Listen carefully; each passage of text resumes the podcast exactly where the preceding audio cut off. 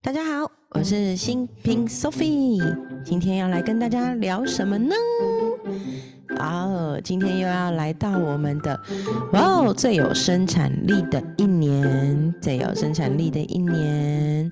啊，这本书就是我在上的读书会，因为每个礼拜呢，我们礼拜三都要上读书会，然后这个读书会呢，就是会有关于这一周的阅读进度，然后我们的功课很有趣，就是会邀请大家把这一周的进度读完以后啊，要录一个录音或录影的作业，交到我们的共学群组里，然后大家就会听听，哎，我们各自。的那个阅读心得，然后读后感想，那当然没有很强制的要求啦。就是如果你只想要讲两句话，也给过哦，给过哦。但是问题是，其实很有趣，大家好像有了这个作业之后，哎，很有动能呢，都会在里面聊些有趣的话题，或是阅读后的心得感想。然后我就发现。哎，在透过这个过程中，其实反而激发出大家善用时间。我们反而能够先把读书的内容做了一些分享跟讨论。那真正在读书会的时间到的时候呢，我们就可以讨论更多更有意义呀，或是更有深度，甚至大家彼此都已经先思考过的一些问题。所以我觉得这个进行方式很不错，我很推荐。然后，所以呢。现在这一集呀，就是其实是我把我的作业拿来录制我的节目的概念，有没有很善用时间，超有生产力？不但又可以录制节目，也可以顺便交作业，还可以把我的学习分享给更多人知道。我觉得真的实在太棒了吧！一 game 里狗蒙拉 game 吹口，哎，我的台语很不标准，对不对？好哦，那。今天要来聊的是最有生产力的一年第四部生产力禅学。哇哦，我的一想，生产力禅学起码是要开始打坐吗？没有啦，其实不是。我觉得他这一章节想的还蛮有意思的哦。它其实是一个断舍离的减法哲学。但是把减法哲学用在生产力上可以怎么做，对不对？我觉得这是这一章很棒、很棒、很有意义的地方，所以也让我更觉得这一个这本书拿来当做当做我这一个节目里面其中一个单元的分享，是我觉得很棒的。刚好每周有一个进度，然后可以读个三个章节，再把我读的这个三个章节的内容呢，透过呃融会贯通，然后分享给大家。真的是很有生产力的一个阅读方式，对不对？对，好，那今天的生产力禅学来喽。我觉得生产力禅学里面它有一个很重要的概念哦，就是禅这件事情呢，其实是我们怎么样善用减法哲学去过我们的生活。那如果透过减法哲学，可以把我们的少量的时间用在大量的生产力产生，那其实我们可以让生活变得更有生活品质嘛。所以，哎，这一这集的音乐是不是超可爱的啊？我新找到的音乐，好喜欢哦。好哦，所以呢，其实进入新产生产力禅学的概念呢，其实很重要，就是我们如何。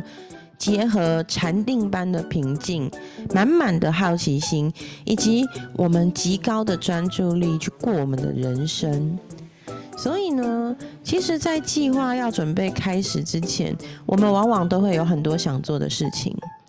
但是呢，在想做的事情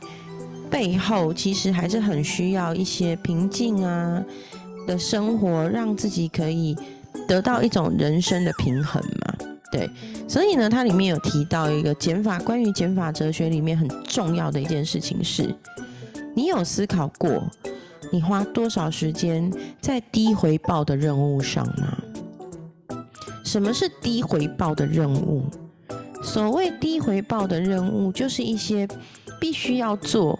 但是比较像是工作上面那种所谓维修任务的工作。例如像是，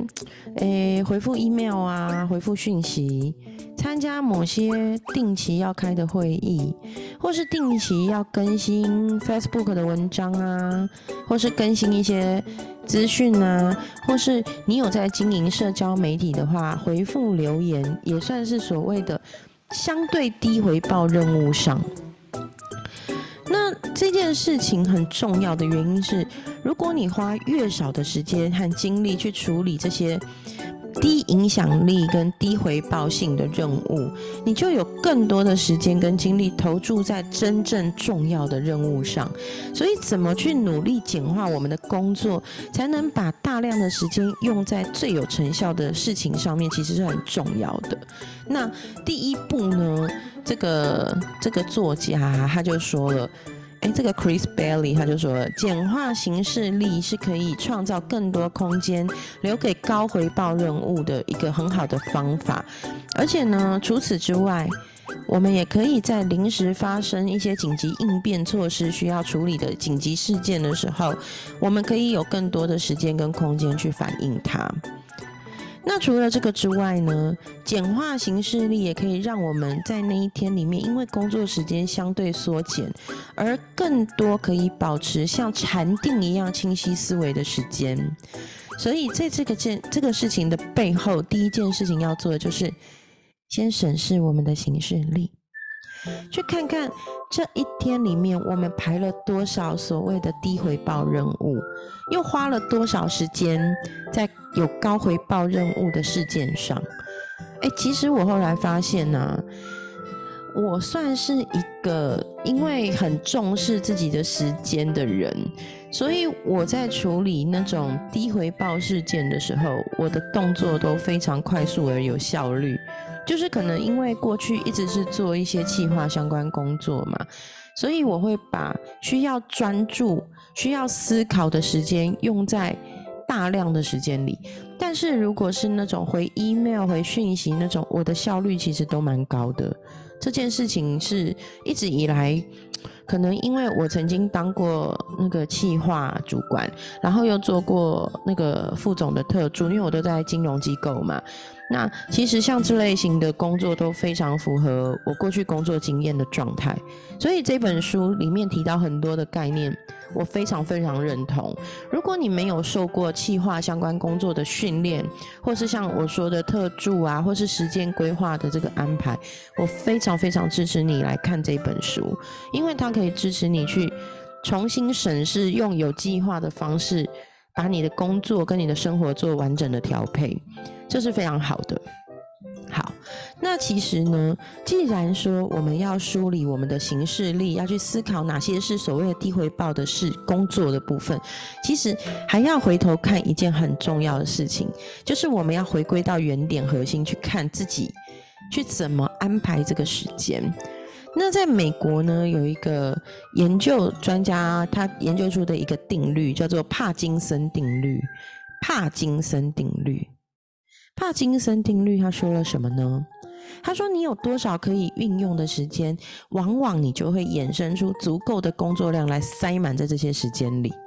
所以呢，很多时候啊，我们会习惯觉得，哎，我的工作时间要这么多，要塞了这么多工作在里面，才显得我很有生产力，显得我做好多工作。所以呢，这其实有一点像是所谓工作里面的迷幻药。我们在做那些。”低回报的任务的时候，它简单，相对的可以容易做到，所以我们会很像嗑药一样去觉得说，我做了这些事情，所以我好有成就感哦，我很容易就可以达成了，很容易就能够有自我满足，好像自己很有生产力。可是实是实际上再去看的时候，会发现做这些事情背后其实没有太大的效益，所以去。观察自己到底做了哪些误以为很有生产力，但其实一点经济效益都没有的事情，是非常非常重要的一件事情。所以，蛮支持大家来看一下你的行事历上有没有所谓的低影响力任务的清单呢？那如果有的话，把它好好的列出来。那我们该怎么去做这些事情呢？该怎么去面对这些低影响力任务的清单里的事项？第一件事情就是，哎，懂得说不。有一些事情是可以被拒绝的，有一些事情是可以真正不要去做它的。它如果真的没有所谓的经济效益，我们不要浪费自己的时间在它上面。那有一些事情呢，是非是非做不可，可是它真的没什么效益的。其实回头要去看一件很重要的事情，是他有没有机会去外包。我觉得这个 Chris Bailey 哦，他有一个很酷的做法，他找了虚拟助理，就是这个虚拟助理呢，他不一定就在你的身边，但是呢，他可以啊，去就是在可能其他国家哦，maybe 是印度啊、美国啊，跟我们如果是不同时区，其实更好。然后呢，就去找到这个虚拟助理来帮我们做一些比较重复性。很碎片时间要做的事情，例如他要帮我们回回一些基本的 email，或是他要帮我们去做一些哎相对麻烦整理报表、整理表单、记账，或是这些比较繁琐的事情。那这件事情就我觉得它其实是所谓的外包啦。如果有一些事情占掉我的时间，那我又不擅长做它，为什么我不去找专业的来？那其实他就有提到一件很重要的事情，是首先第一件事情是你有没有思考过你的工时，你的时间到底值多少？你有没有花很多时间在做一些根本不划算的事情上面？像我后来就发现，我很早就有这个概念，就是。呃，例如说我们家的那个清洁跟那个打扫啊，我每两个礼拜就会找一个大姐来帮忙。她真的很厉害耶，她可以在两个小时到三个小时之内，把我们家全部的纱窗都清理干净以后，再洗厕所，厕所整个清理干净之外，还有我最不擅长的厨房的抽油烟机啊，然后台面呐那些油污。然后甚至包含了我们家全市的地板清洁、灰尘除除灰尘那个试灰。那其实呢，透过这样子的方式，反而让我可以把这些时间拿来工作在我更有效益的事情上，而它的时间成本其实并不高。就是我我邀请这个大姐来呢，其实一次一个小时大约是五五百元嘛。那你看哦，如果两周一次，大概两个小时到三个小时，就是一千到一千五左右。那其实一个月下来，就是差不多将近三千元的费用。可是这三千元为我带来第一个是时间上面的节省，我可以把时间用在更有效益的事情上，更有生产力的事情上。那除此之外，还有就是很重要的精力。因为讲真的，我是一个很不会打扫的人。如果我花很多时间精力在打扫上面，其实可能打扫完我已经累昏了，我也没有办法再做更多其他的事。所以，哎，其实委外外包这件事情是可以摆脱一些对我们自己来说相对低回报任务的事情，然后呢，还可以去腾出我们很宝贵的时间跟专注力给更重要的事情。那我还有做过另一件事情，外包呢很重要，叫做。请家教，我们家两个小孩啊的英文跟数学，我们都是请家教的。一方面是因为家教老师呢是一对一的方式，所以他的学习是更克制化的，所以我没有让他们去补习班，这是第一点。第二点是我可以节省掉接送的时间，因为我是一个不会骑车也不会开车的人，是不是很难相信？很多人都以为我看起来像是交通工具高手，其实没有。我其实是一个不会骑车也不会开车的人，所以如果我今天要接送小孩去比较远的地方补习，对我来说是一件不容易的事，然后也会耗耗费很多我的机会、时间成本。所以后来我大概从我们家姐妹三年级开始吧，就开始请英文家教，然后每个礼拜就是一对一，一人一小时。然后去教关于在学校，我只要求教学校进度内 OK 的事情就好了，OK 的进度课程就好了。那后来到姐姐开始升国中前，我们就开始请多请了数学家教，一个礼拜两小时。那透过这样子的方式呢，其实对我自己来说，真的是一个很好的外包模式。另外一方面也是因为，虽然我以前数学超强。我跟我先生，我们数学都很高分。我们我考大学联考的时候，数学是全国前两百名，然后我先生是前一百名。对，可是换个角度想，是现在的学生他们在学的一些内容，跟我们当年所学习的不太一样。我要花很多的时间心力去先了解，诶，以前的学法做法跟现在有没有不同？那如果不一样的话，我现在又该怎么教他比较好？那在这样子的磨合时间里，不如我自己让开，让专业的来，那直接让现在本来就已经在一线、二线在教英孩子英文、数学的老师来做教学，其实更有意义。所以我后来就觉得，我当初很早很早开始这件事情是非常非常正确的事。这真的就是所谓的外包，把我自己的时间精力用在更有效、更有意义的地方，那让厉害的老师来，那的确效果很好。那其实啊，它里面有提到一个很重要的关键，关于这个所谓的委外他人这个外包的部分，包含虚拟助理呀，或是像我说的这个委外的部分，我觉得他几个观点真的很棒诶。第一个观点是我们不要害怕多付一点钱给更有能力的人，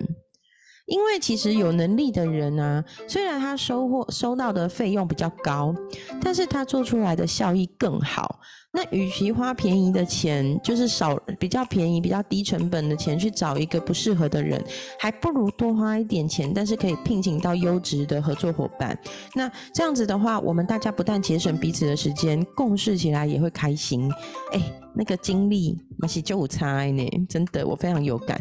然后第二点，我觉得蛮打破我自己的传统思维，就是我们可以去聘请不同时区的人工作，其实是很不错的选择。这个点啊，的确耶。例如，如果我每天在睡觉前，我把要委外那个虚拟助理做的工作呢，先会诊给他。那在我睡觉的时候，其实他正是他的工作时间，那他可以有效的把该处理的事情做完。那我早上起床的时候刚好接棒，其实这真的是超节省时间效益的一个很棒的一个模式。我觉得这很聪明，超聪明的。那其实 Chris Bailey 他真的也这样做，所以。我觉得，哎，他真的很强，哎，他是一个充分运用运用自己的时间。我觉得他把他的人生当两个人在活，好酷哦。好，然后第三个是，如果你要外包或是要聘请虚拟助理的话，一定要记得要注意他的口碑好不好？也就是说，如果你是透过网站啊，或是介绍，一定要确认他之前的工作状态是怎么样的。那我自己是这样啦，我还蛮善用所谓的提提问这件事情，就是我蛮会问问题，在要合作一个新伙伴之前，我通常都会问一些问题，去看他怎么回应我，怎么回答我，那他面对这些问题的态度是怎么样？其实这是一个很好观察这个人有没有敏锐的思考，他的价值判断怎么样，包含我们之间合作的时候能不能有有共通的语言，其实都很重要，所以。我觉得查看口碑评论跟那个善用这个提问是很好的做事方式，然后再来就是，如果你没有足够的预算去请一个长期配合的虚拟助理或是个人助理，其实用个案外包的方式也是很好的。哎，我觉得是哎，其实如果找一个好的个案外包来合作这件事情，那。如果是以那个短期专案的概念，我觉得这也不不乏是一个很好的模式。而且，如果用个案外包的方式，也许可以储备更多的合作对象。那未来如果要长远合作的话，就可以挑出最适人选来去做合作。我觉得这是一个很聪明、很聪明的做法。所以，哎，我觉得 Chris Bailey 这一点真的很厉害耶。我之前。是有想过，可是像那个聘请不同时区的助理啊，或是个案外包啊，这个我觉得挺厉害的。好，那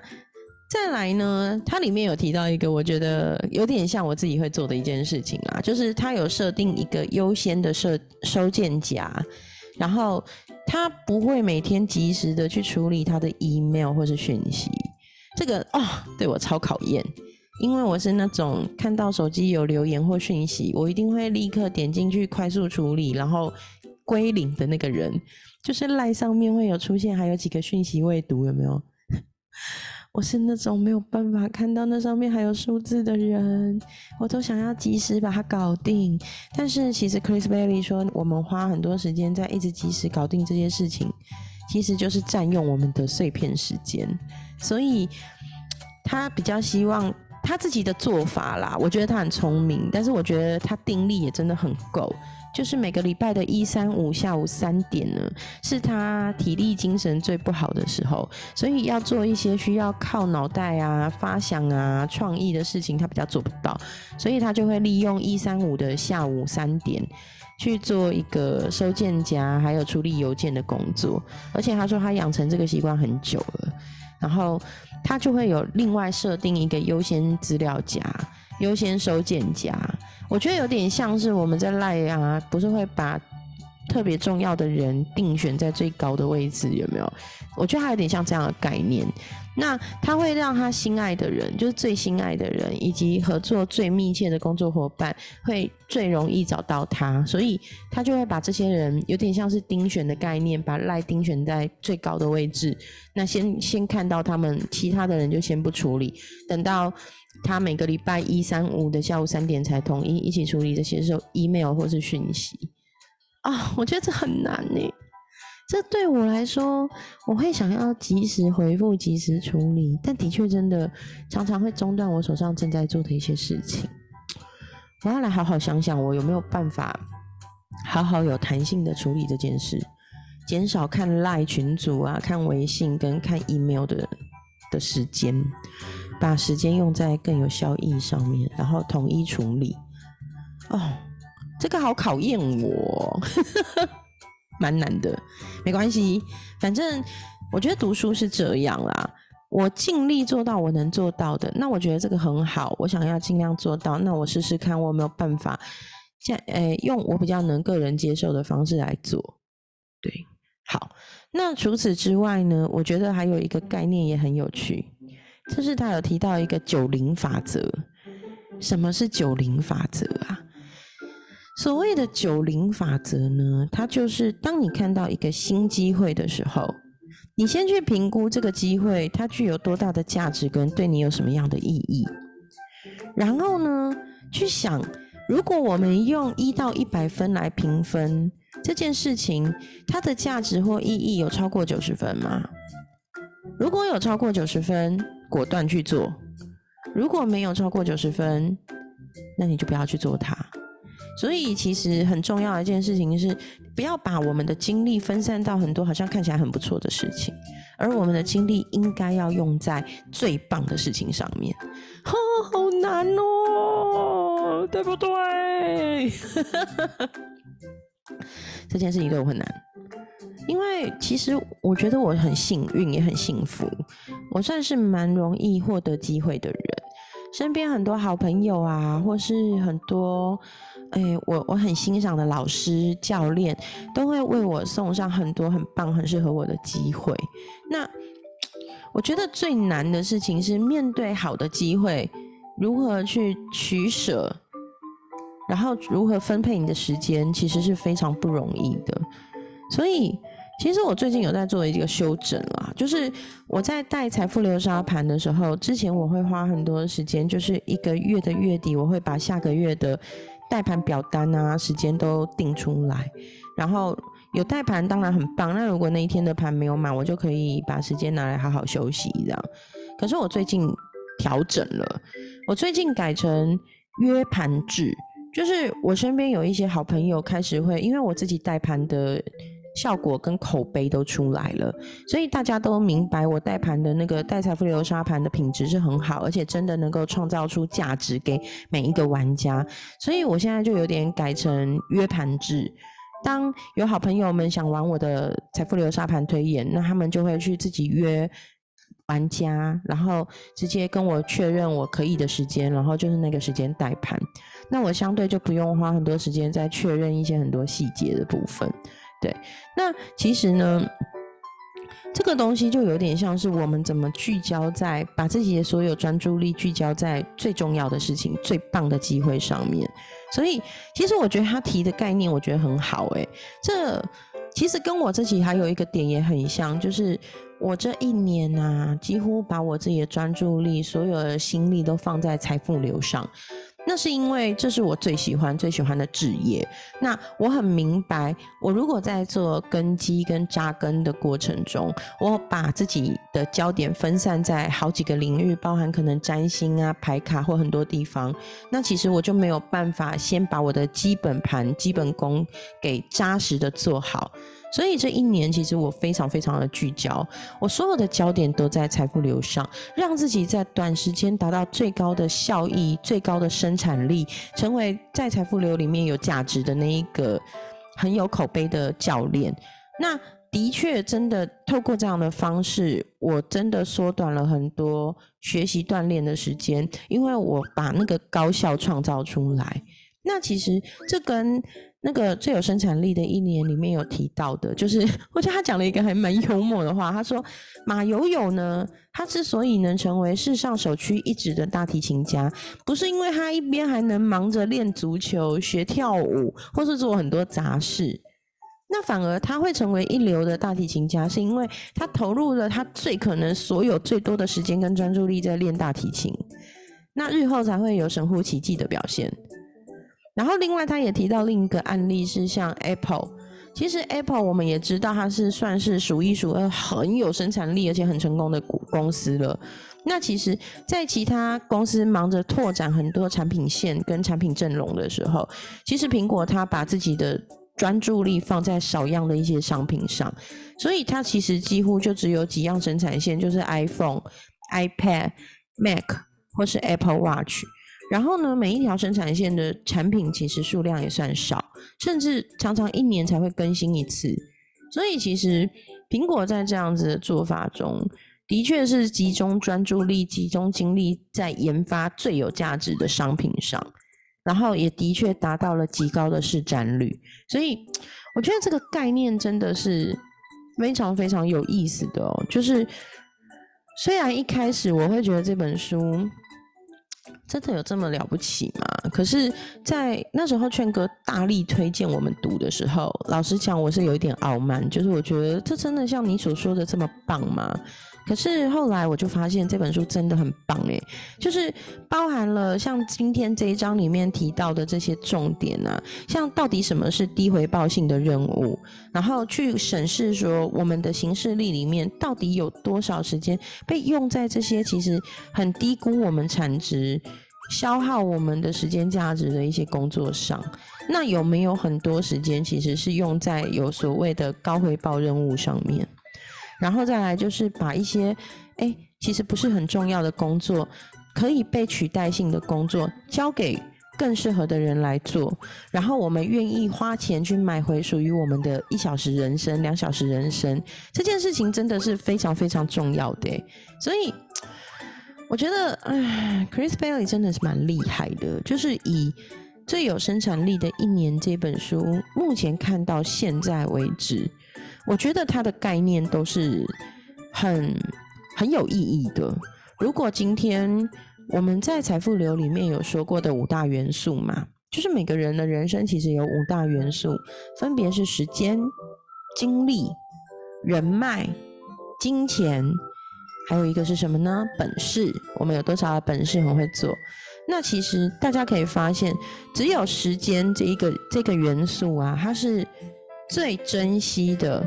它是过了就再也没办法找回来的，但是它也是最公平的。你有多少时间，我就有多少时间。无论你今天是穷人或富人，我们拥有的时间都是一样的。所以在最有生产力的一年里，其实很重视的，真的就是时间这个因素。那我们如果能够有效的把时间用在最有生产力的事情上面，最有效益、最有效能的事情上面，其实我们就可以活出很有生产力的自己。